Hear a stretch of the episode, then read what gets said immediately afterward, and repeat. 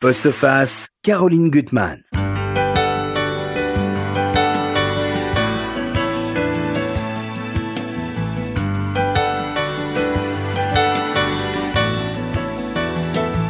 Comme notre vie est étrange, comme nous avons tort de croire que 2 plus 2 font 4, que les parallèles ne se rejoignent jamais, que l'eau n'a pas de mémoire et que le temps ne revient jamais en arrière.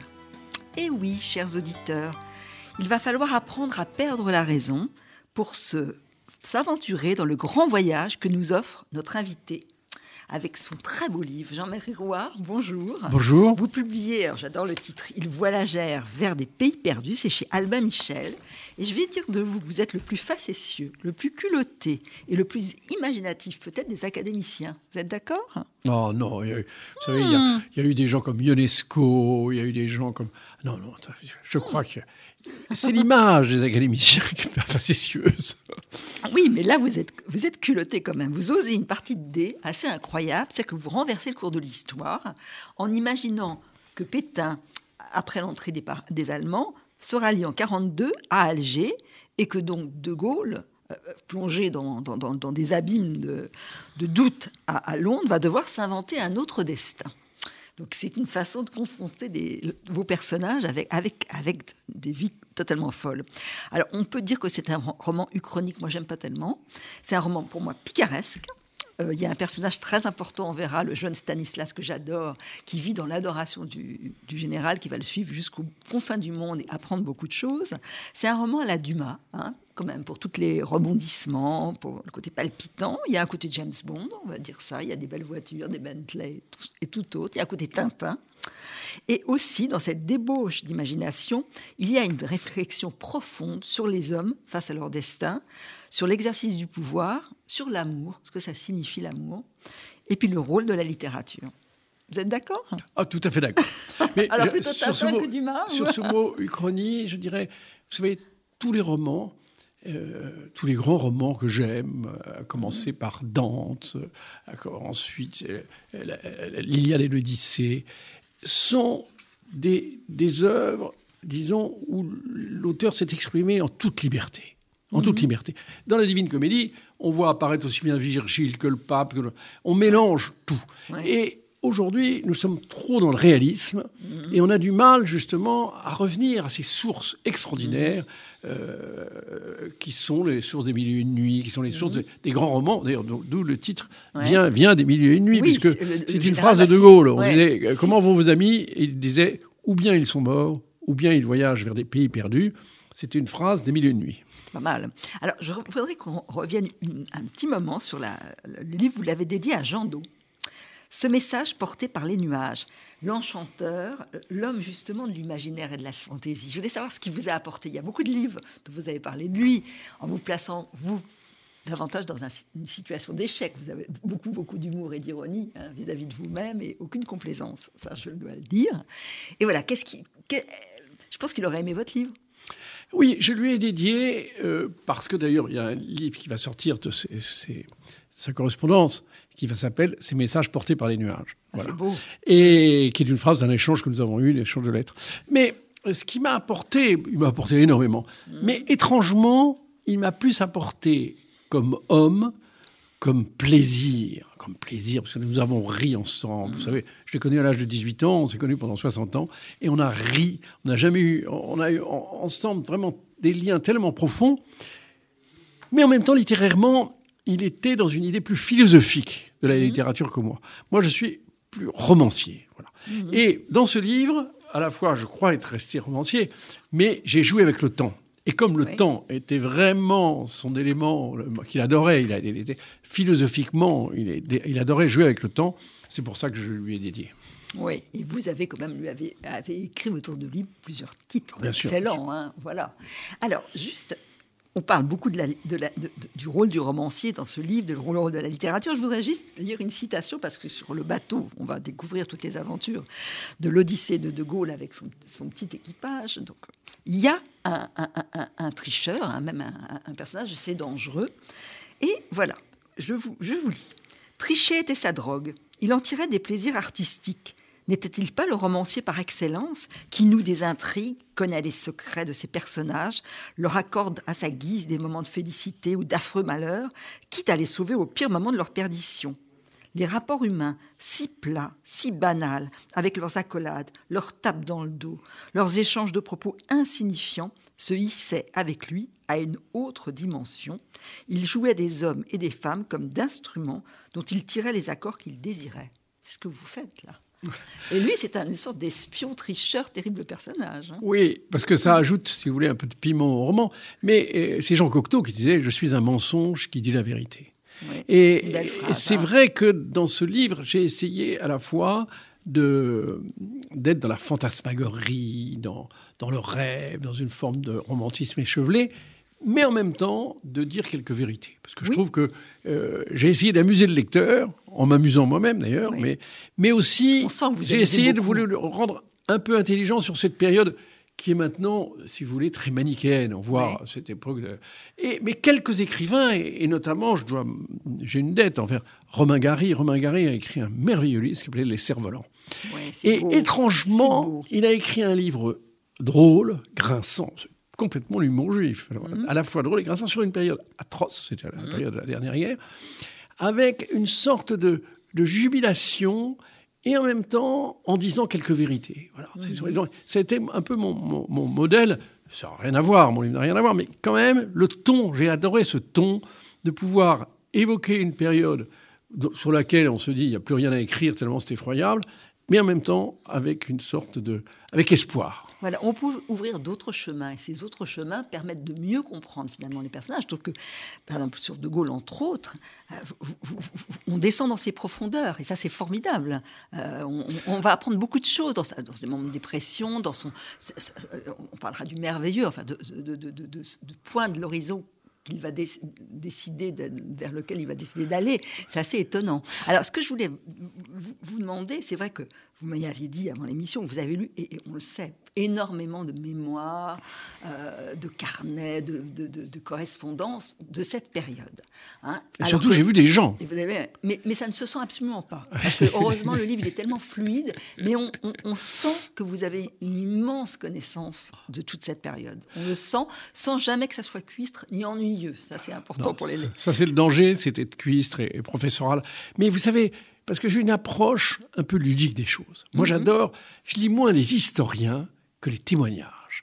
J'ai lu tous les témoins, à la fois le, colonel Passy, mhm. euh, le, capitaine Rémy, euh, et puis surtout, j'en ai parlé avec François Mitterrand. Il se trouve mhm. que François Mitterrand m'aimait bien, et il m'invitait à déjeuner, et nous n'avions qu'une seule conversation, c'était cette époque. Mhm. Et puis j'ai, rencontré des gens comme euh, René Andrieux, qui était le directeur d'Humanité, Claude Bourdet, et tous ces gens-là, Alain Griotret, tous ces résistants, je les interrogeais, je leur disais, mais comment ça s'est passé? Parce que à ce moment-là, je préparais, il y a très longtemps, en 1983, un livre qui s'appelait Avant-guerre, qui a eu le prix mmh. Renaudot, sur cette époque, sur le thème Qu'est-ce que j'aurais fait si j'avais eu 20 ans en 1940 C'est la mhm. question que je crois beaucoup de gens se posent. Et les gens ont des réponses quelquefois un peu... Ils ne se rendent pas compte de la difficulté de se replacer dans cette période. Mhm. C'est pour ça que j'ai rencontré beaucoup de gens. Et François Mitterrand m'avait dit cette chose que je trouve formidable m'a dit l'opposition n'est pas tant entre gaullistes et Jean de Vichy, c'est entre les gens qui ont connu cette période et ceux qui ne l'ont pas connue. Voilà. Parce que c'était vraiment très difficile, très complexe. Alors, il y a dans, le, dans les cahiers du capitaine Guy, je crois que c'est là que vous aviez trouvé ce qui a été finalement l'amorce de ce roman. Donc une phrase que de, Gaulle, il était son, son, son, aide de camp, hein, c'est ça, ce capitaine Guy, et il lui aurait donc dit, qu'est-ce que je serais devenu si jamais Pétain était parti à Alger en 42. Mais il l'a dit à plusieurs personnes, et notamment Capitaine Guy, et la phrase exacte, c'est celle-là.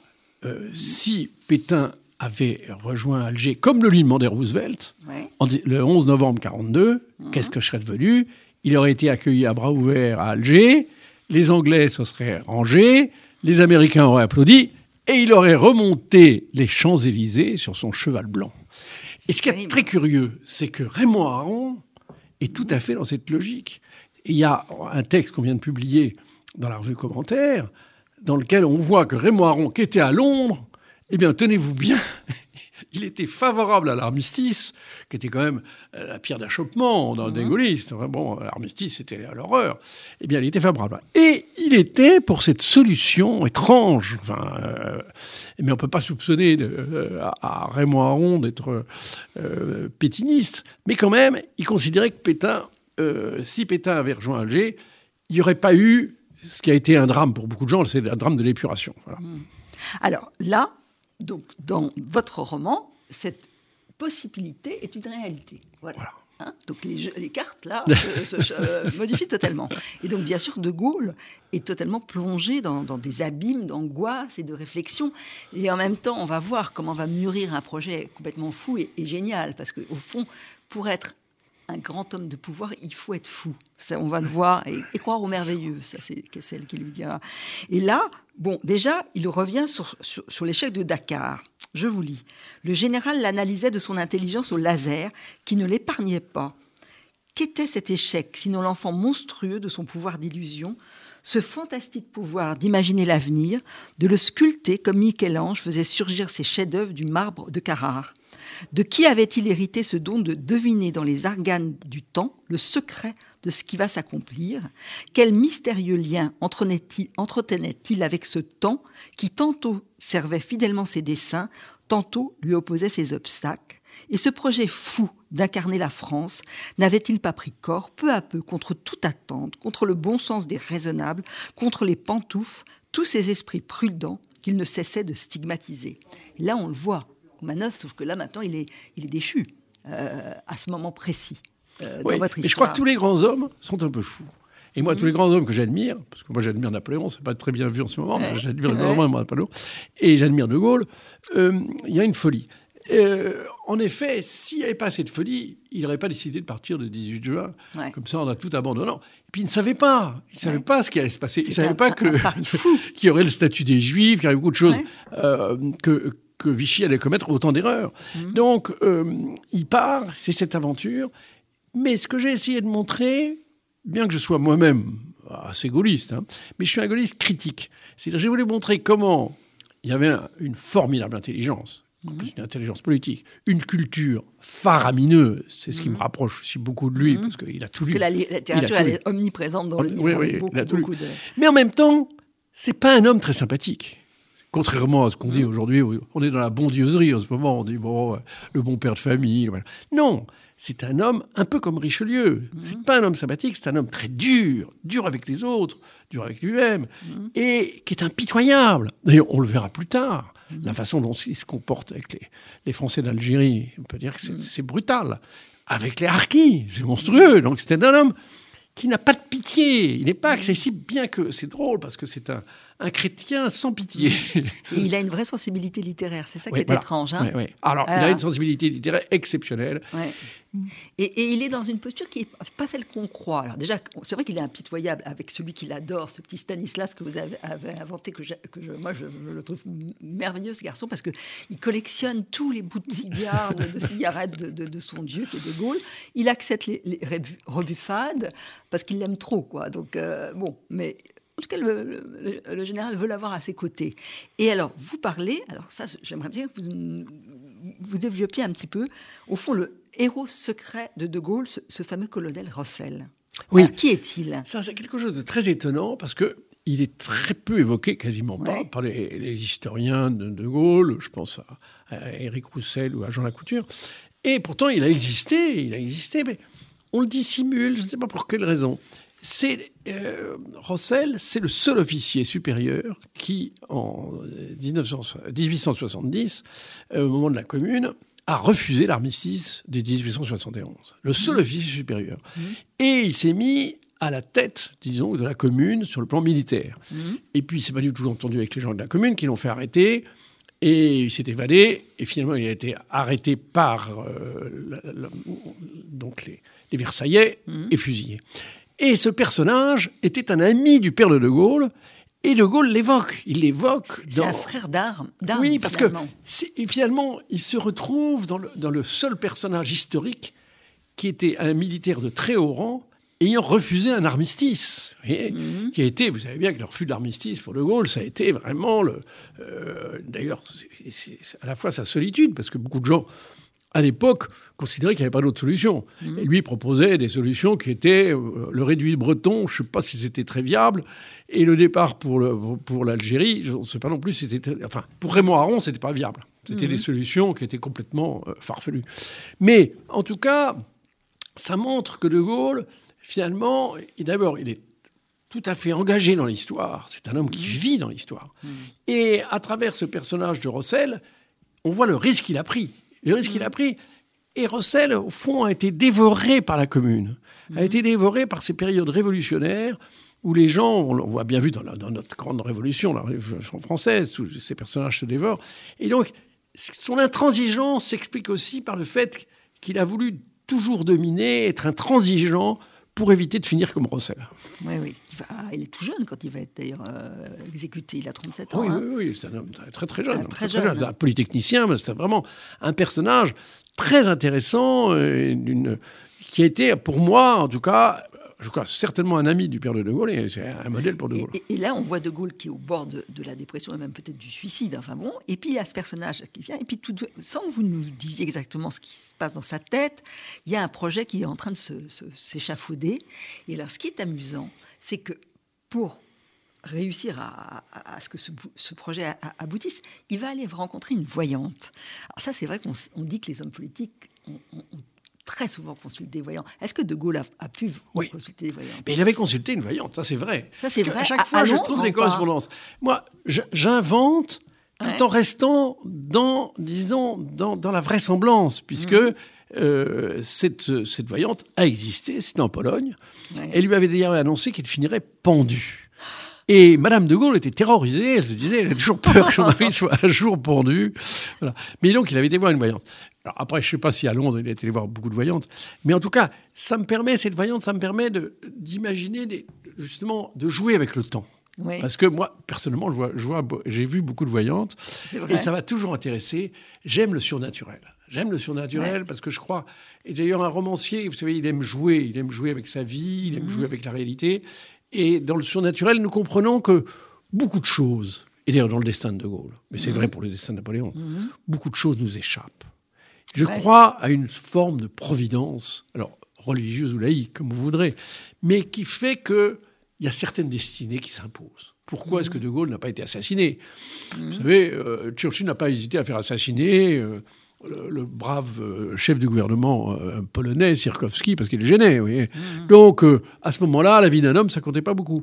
Donc, il y a ce mystère, comment est-ce que De Gaulle a réussi à, à survivre au milieu de tant d'embûches et là, je l'ai imaginé, au fond, s'il avait eu cet échec dans la réalité, je l'ai imaginé un peu comme un mystique. Il y avait mhm. ce côté intransigeant des grands mystiques, et partant pour une destination inconnue. Oui. Alors cette, cette voyante, d'ailleurs comme toutes les femmes dans votre livre, finalement, elles sont beaucoup plus complexes qu'elles en ont l'air. il y a des sublimes séductrices qui sont charnelles, voluptueuses, qui offrent leur cœur, euh, leur corps et leur cœur, pas vraiment leur cœur. Mais il y a d'autres raisons derrière. Euh, et cette princesse Sablonski, vous parlez de sa mère juive, dans, la Pologne, férocement antisémite, et, comment elle a fait son chemin. Enfin, ils ont tous, elles ont toutes des, chemins très étranges, ces femmes, dans votre livre. Hein. Oui, oui, je pense que euh, si vous voulez, euh, vous savez, en Pologne, à la fois, elle est, elle est à la fois d'origine juive, et en Pologne, c'est pas, pas souvent facile, non. et en même temps, elle a épousé un grand aristocrate, vous voyez, donc elle est, elle est partagée entre deux cultures, et, et, c'est pourquoi elle a cette espèce de, euh, au fond, ce qui arrive très souvent dans cette, cette tradition juive, de chercher dans, dans, dans l'irréel un chemin, et voilà, et, dans la, et dans la voyance. Et je pense que euh, elle est un personnage un peu clé de ce livre, puisqu'elle pressent ce qui va arriver. Elle va montrer sur la carte là où il devra aller. Et pour nous, c'est très mystérieux. Dire, personne ne le sait, tout le monde fait des suppositions. Churchill va imaginer que c'est que la, va y venir que, que, la Russie. Enfin bon, chacun et lui seul le sait et les autres suivent. C'est ça qui est formidable. Hein. Euh, oui, parce qu'il a ce pouvoir d'entraînement. Oui. Mais ça à dire c'est extraordinaire de voir à quel point. Alors curieusement, il a entraîné des gens sur son idéal assez peu sur sa personne. Vous remarquerez que De Gaulle, dans sa promotion, personne ne l'a suivi. C'est-à-dire, les gens qu'il connaissait l'ont pas suivi. Mais les gens l'ont suivi simplement sur ce projet fou de se dépasser. moi, c'est ce que j'admire dans la résistance. C'est que vous imaginez tous ces gens résistants qui avaient 20 ans, qui, étaient dans des, qui avaient des métiers, des choses, une femme, des enfants. Subitement, ils sont devenus des faussaires, des gens qui sont s'évadés de prison, qui faisaient des faux papiers, et subitement, et qui risquaient leur vie. Et, moi, je vais très souvent au Mont Valérien, qui est un endroit tellement poignant, où on voit tous ces jeunes gens de 20 ans qui portaient leur cercueil en bois blanc et qui étaient fusillés dans la clairière.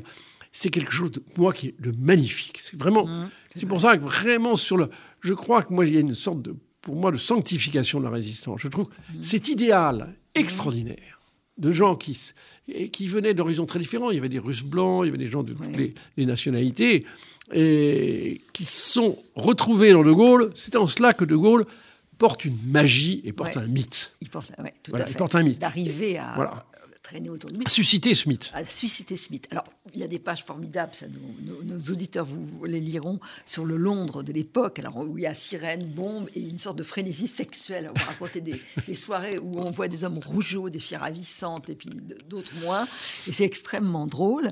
Le petit Stanislas qui, bon, suit euh, éperdument son, son, maître, mais qui lit quand même l'amant de Lady Chatterley parce qu'il a vraiment une revanche à prendre avec le sexe, on verra. bon, c'est très très drôle. Et puis, donc, il va suivre. Euh, de Gaulle a un rendez-vous secret. Qu'est-ce que c'est que ce rendez-vous secret?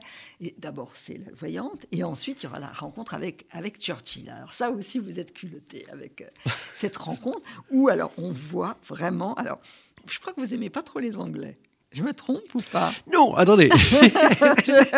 Ce que je n'aime pas, c'est la perfidie anglaise. C'est l'hypocrisie. Parce qu'il y a ah, une hypocrisie. je, vous donne un seul exemple. À mort, oui, hein. mais, mais, moi aussi je suis anglophile. Mais, ah. mais le gouvernement anglais, c'est les gouvernements. Hmm. D'ailleurs, c'est ce que dit De Gaulle. Il y a une phrase terrible de De Gaulle sur le les gouvernements anglais, sur leur hypocrisie. Mais je vous donne un, seul exemple.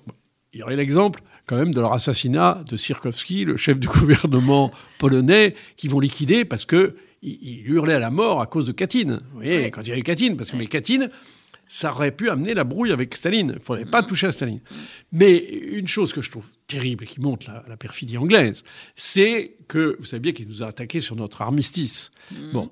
Et ensuite, ils ont eux-mêmes conclu un armistice avec les Allemands sur les îles anglo-normandes. C'est-à-dire qu'il y avait 100 000 personnes qui n'avaient pas le droit de se révolter contre les Allemands et ceux qui faisaient des graffitis sur les proclamations allemandes, on leur donnait 30 livres d'amende. Ils, ont été tellement courageux sous les Oui, oui, non, mais bien sûr. Non, non, mais. Néanmoins, il y a toujours une forme de duplicité chez les Anglais. Je vous laisse le dire. Je laisse le dire. Alors moi, je vous dis ce que, en tout cas, la façon dont De Gaulle voit Churchill, sous la bonhomie de façade battait un cœur froid ennemi des épanchements, qui ne se réchauffait qu'avec l'alcool ou en compagnie de ses chiens, moi j'adore les chiens, qui surgissant justement de leur sieste sur le tapis, conduit par le caniche préféré du maître Rufus, faisait une fête intempestive au général. Alors le général, il est furieux. et, ce qui, et on voit vraiment deux mondes qui s'affrontent. Alors c'est vrai qu'il y a Racine contre, contre euh, euh, oh, Shakespeare. Oui, bien sûr. et deux visions du monde. Et ça, vous y croyez vraiment? Ah oui, je crois que, vous savez, euh, moi je crois énormément, alors je suis assez égoïste, aux nations. Je crois que mhm. les nations sont là avec leur motte.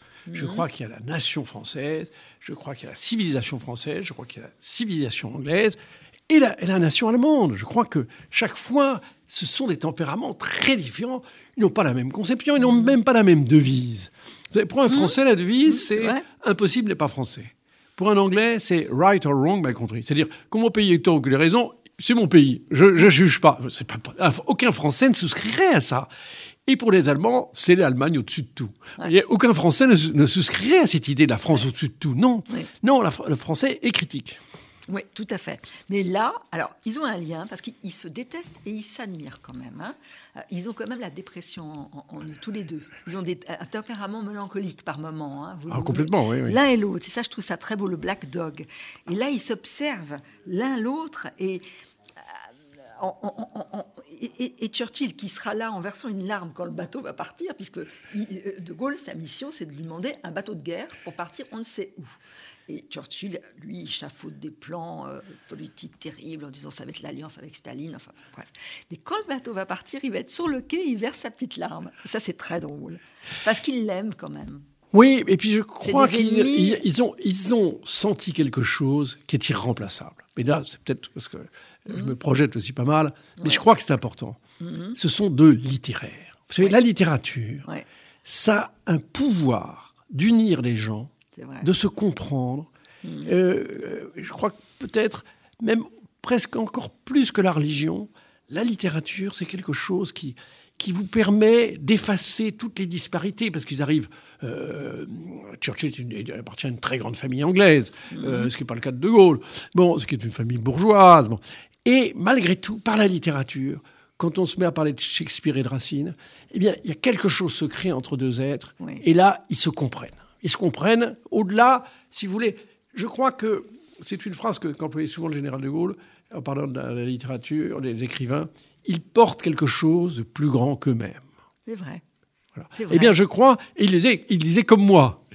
il pensait qu'il portait lui aussi quelque chose de plus grand que lui-même. Alors, dans, le- dans, dans, dans tout l'équipage de, ce voyage fou, il y a un personnage qui est très important, c'est Kessel. Donc, vous le montrez déjà à Londres avec ses opiomanes, avec, avec le, gentil euh, Stanislas qui rêve de devenir écrivain et qui va lui demander des conseils. Il y a un échange que je trouve très beau et très important entre le, jeune Stanislas euh, et Kessel.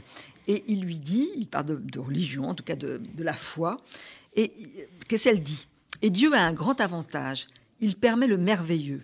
Moi, je n'ai pas le droit au merveilleux. Je veux attirer de la réalité tous les pauvres sucs qu'elle peut donner pour nourrir mes romans. Mais comme c'est pauvre par rapport au merveilleux, c'est en quoi notre général est irremplaçable. Il fait croire au merveilleux. Sinon, pourquoi tant de braves garçons se feraient-ils tuer pour lui? Je crois que c'est ça, c'est le merveilleux au cœur de votre livre et de la vision de De Gaulle. Oui, mais C'est un je- mot je, qu'on je- n'emploie je pas. crois. Oui, mais c'est dommage d'ailleurs. C'est dommage. Mais euh, moi, je crois que la littérature crée du merveilleux. Mhm. Elle crée du merveilleux sur l'histoire. Mais regardez, la guerre de Troie, qu'est-ce que c'est? Homère a créé, au fond, la guerre de Troie, parce que Mhm. on l'aurait certainement oublié s'il n'y avait pas eu quelqu'un pour la raconter. Oui. Et on pourrait dire la même chose de l'Énéide de Virgile. Euh, je crois que l'écrivain crée du merveilleux. Et, et c'est très bien, parce que nous avons besoin de ce merveilleux. Qu'est-ce que c'est que la Bible si ce n'est pas du merveilleux? C'est un, un extraordinaire roman sur du merveilleux, avec des éléments qui ont sûrement existé. Le, le déluge a sûrement existé, il y a eu sûrement des, des éléments. La fuite en, en- en- euh, toute la, la période égyptienne d'Israël euh, a existé. Mais on a recréé quelque chose, mais en même temps, notre, le mouvement de notre esprit, c'est d'avoir besoin du merveilleux. Et l'autre mouvement, c'est d'essayer de voir que dans ce merveilleux, quelle est la vérité. La vérité. Voilà, quelle est la réalité de ce merveilleux? Je crois que c'est les deux mouvements de l'esprit, et c'est ce que j'ai essayé peut-être dans ce livre de montrer. Alors après, il y a cette odyssée qui est absolument formidable. Hein, euh, sur un bateau qui est en très mauvais état, on dit que c'est un cercueil flottant, avec un espèce de capitaine breton qui est pas très intelligent, qui va d'ailleurs finir par être mangé par un ours, c'est terrible. Et là-dedans, il y a, il y a des gens incroyables, il y a Kessel, il y a des, des militaires, et puis il y a Aaron. Vraiment, Et, la, et, et la Barthe. Et là, il y a des scènes à la fois drôlatiques, parce qu'il y a deux personnages de femmes. Je, je l'ai dit dans le livre, vous verrez, il y a euh, cette Léa, qui est l'amoureuse, la petite amoureuse euh, de Stanislas, et qui finalement comprend énormément de choses, qui a échappé à la mort, à un naufrage, tout comme cette Lady Lyndon, qui a elle aussi échappé à, à la mort, un accident de voiture, qui a un destin, je trouve, très très intéressant, cette Lady Lyndon, parce qu'elle est complètement nymphomane, mais pour pour penser ses plaies finalement. hein. Elle offre son corps parce qu'elle veut oublier un homme qu'elle a aimé. Et, et elles deux, je trouve qu'elles comprennent beaucoup, beaucoup de choses. Je pense que c'est les plus lucides euh, du livre, euh, ces deux femmes-là. Et, et- là, il y a des scènes à, la fois très, très, très, très drôles, comme Léa qui va rejoindre euh, Stanislas sous le lit de, de Gaulle, qui est en train de lire les mémoires de Trevombe, une sorte de, cabine qui est, une sorte de palais. C'est très, très drôle. Et en même temps, il y a des affrontements entre le général et Aaron qui sont passionnants parce que c'est qu'est-ce qu'un qu'est-ce que qu'est-ce qu'un un intellectuel et qu'est-ce qu'un homme qui est capable d'exercer le pouvoir? C'est ça qui se réserve. Ils sont tous les deux là. dans leur vérité. Oui. Et, et étrangement, moi, c'est vrai que ça paraît inimaginable de voir Aaron à Londres avec la Barthe, son complice, et en permanence en train d'attaquer le général de Gaulle. Et dans sa, propre revue, La France libre. Et de dire qu'il menace de devenir un dictateur. C'est invraisemblable. C'est invraisemblable. Et d'ailleurs, c'est le personnage d'Aaron que moi j'ai connu, euh, parce que je l'ai connu au Figaro, qui est un personnage à la fois d'une extraordinaire intelligence, mais en même temps se trompant très souvent. C'est ça qui est très, très, très, drôle. la contradiction en permanence. Et De Gaulle acceptait. C'est ça qui dit. Oui, mmh. c'est cet homme qui est quand même. C'est vrai. Euh, il y avait un mot d'André Philippe sur De Gaulle que j'aime beaucoup. Il disait. vos, votre, vos idées sont républicaines, mais vos instincts ne le sont pas. C'est drôle, c'est très bien. C'est très bien. Et là, il, lui dit quelque chose de clé, je pense, euh, de Gaulle à Aaron, parce qu'il obtient, alors il fait des chantages pour quitter le bateau, puis il obtient l'entrevue avec De Gaulle contre et, et, le général lui dit quelque chose de, je pense, très juste. Mon cher maître, votre problème, c'est que vous êtes trop intelligent, vous comprenez tout, mais vous êtes toujours devant votre intelligence. Moi, cela fait bien longtemps que je ne crois plus à l'intelligence. J'en ai compris les limites. L'intelligence est une petite chose à la surface de nous-mêmes, comme disait Barès. Je pense qu'il faut oublier son intelligence pour gouverner. Ah oui. C'est bah sûr. Mais c'est la grande différence. C'est pour ça que mm. euh, Napoléon n'avait pas supporté Madame de Staël. Elle était très intelligente.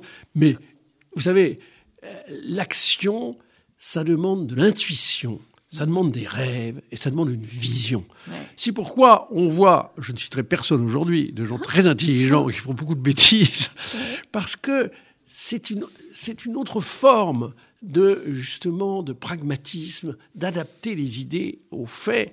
Et c'est en cela que c'est vrai que De Gaulle a été formidable. Je veux dire, le, De Gaulle de 58, sa constitution, c'est vrai que ça a été, c'est remarquable, c'est remarquable. D'adaptation aux faits, d'adaptation à l'histoire de France. Moi, ce qui me frappe chez De Gaulle, c'est qu'en permanence, il est en lien avec l'histoire de France, il la comprend, et il pourrait reprendre la phrase, vous savez, de Napoléon, euh, j'accepte tout de la France, de Clovis jusqu'au comité de salut public. C'est-à-dire qu'il accepte tout de la France.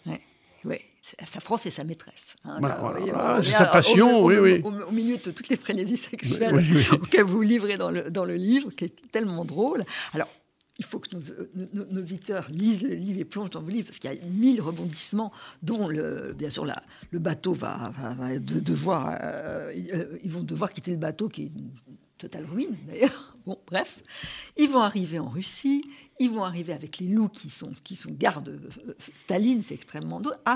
Après une petite retraite devant la maison de Tolstoï, ça c'est très important.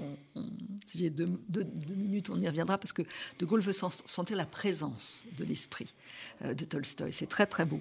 Et là, c'est très drôle, la, euh, rencontre avec Staline, avec tous les serviteurs du comité qui sont là on voit son intuition politique et, c'est terrible parce que il va leur il va leur envoyer une espionne qui est très intelligente aussi et finalement qui a une histoire à, rebond euh, qui est magnifique, une sublime caucasienne euh, qui va infiltrer l'équipe. Euh, et on voit que son pouvoir il est jusqu'à à, l'appropriation géographique des lieux, c'est que les pics, il y a un pic Staline, c'est que le, monde est régi, son monde est régi par lui entièrement. Ah oui, Staline est un peu comme un romancier. Il mhm. baptise les montagnes, les villes, des mhm. noms qui lui plaisent. Alors il y a le pic Staline, il y a le pic de l'ouvrier soviétique, il y a le pic. Enfin, il a inventé. Euh, c'est une forme de. un certain pouvoir fou, mhm. on devient un romancier. Ça devient ça, tout à fait. Des faux villages, euh, les villages Potemkin, où tout a l'air d'être beau et parfait. C'est extrêmement d'autres. Alors, euh, l'équipage commence à se réduire. Hein. Il, y en a, il y en a qui ont, lâché le, général, donc il est avec une toute petite troupe là. Et on va découvrir, finalement, on ne dira pas du tout euh, l'issue du livre. Alors, à la fois, Stanislas va découvrir des territoires inconnus de la volupté, par cette, cette, cette, espionne, qui est magnifique aussi, hein, c'est un très beau personnage. Euh, tout comme on va découvrir, en tout cas De Gaulle va découvrir des territoires spirituels inconnus. Euh, les, deux vont de pair d'une certaine façon, je trouve. Hein. oui, c'est le côté roman initiatique. Oui. Voilà. Oui. D'ailleurs, vous remarquerez que pour ceux qui s'intéressent à la franc-maçonnerie, il y a le baptême mmh. du feu, il y a le baptême de l'air, le baptême de l'eau. Il y a voilà, il y a, il y a ce caractère initiatique mais qui n'est pas pesant. Hein. J'ai voulu montrer que au fond, qu'est-ce que c'est qu'une vie? C'est traverser énormément d'épreuves mhm. et qui vous amène dans, sur le chemin d'une forme de vérité. Mais voilà. Mais je le fais d'une façon à la fois burlesque et, et, rocambolesque. Et puis il y a toute l'idée, malheureusement, on va de bien, bientôt devoir rendre l'antenne, du, du, renoncement. dans l'exercice du pouvoir, il faut accepter de renoncer. Et, c'est ce que De Gaulle va faire. L'idée de la retraite intérieure et du renoncement. Voilà. Et, je crois que c'est ce qui se définit, d'ailleurs il prend une phrase de la Bible, mhm. pour montrer que au fond, les gens veulent tout en même temps. Ils mhm. veulent à la fois avoir des femmes, des maîtresses, des, voilà, de l'argent et tout ça. Et que non, le mhm. pouvoir, il y a cette, cette forme de, mystique du pouvoir que j'admire beaucoup chez lui. C'est une recherche spirituelle, le pouvoir. Bref, avec votre livre Jean-Marie Roire, Il voyagèrent vers des pays perdus chez Alva Michel, vous allez follement vous amuser et aussi beaucoup réfléchir. Donc c'est bien. Merci encore. Merci.